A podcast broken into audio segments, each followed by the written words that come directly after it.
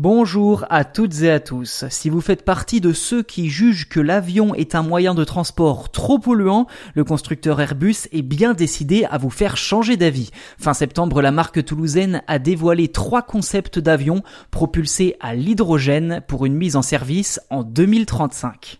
Le transport aérien propre est en effet un axe stratégique majeur pour l'avionneur qui entend se positionner comme chef de file de la décarbonisation de l'industrie aéronautique et pour ce faire, Airbus a imaginé trois nouveaux appareils sous le nom de code 0E pour zéro émission, tous propulsés à l'hydrogène, une énergie presque aussi efficace que le kérosène actuellement utilisé et surtout non polluante.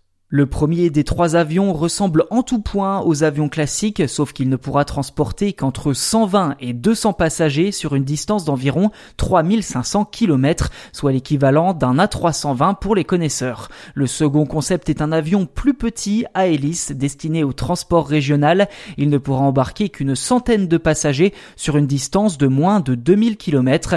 Même caractéristique pour le troisième, si ce n'est un design plus futuriste en forme d'une seule et unique aile volante.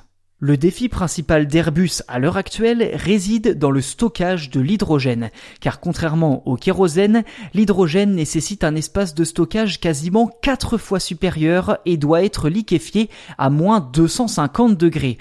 Ensuite, les réservoirs doivent être en mesure de conserver cette température négative tout au long du vol, tout en résistant à la pression. Autre problème, le stockage de l'hydrogène n'est efficace que dans des réservoirs cylindriques, ce qui empêche d'en loger partout dans les ailes, contrairement à l'heure actuelle avec le kérosène. D'ailleurs, si le moteur à hydrogène n'émet aucune pollution car il ne rejette que de la vapeur d'eau, cela ne signifie pas que l'hydrogène soit elle-même propre, car pour produire de l'hydrogène, les fournisseurs utilisent la technique de l'électrolyse pour séparer les molécules d'hydrogène et d'oxygène dans l'eau. Ainsi, pour un transport totalement vert de bout en bout, Airbus devra utiliser de l'hydrogène produite à partir d'énergies renouvelables.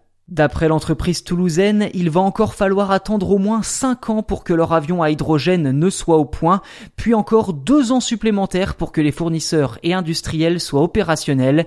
La commercialisation des premiers modèles à hydrogène est donc prévue pour 2028 et devrait coûter plus de 10 milliards d'euros à l'entreprise.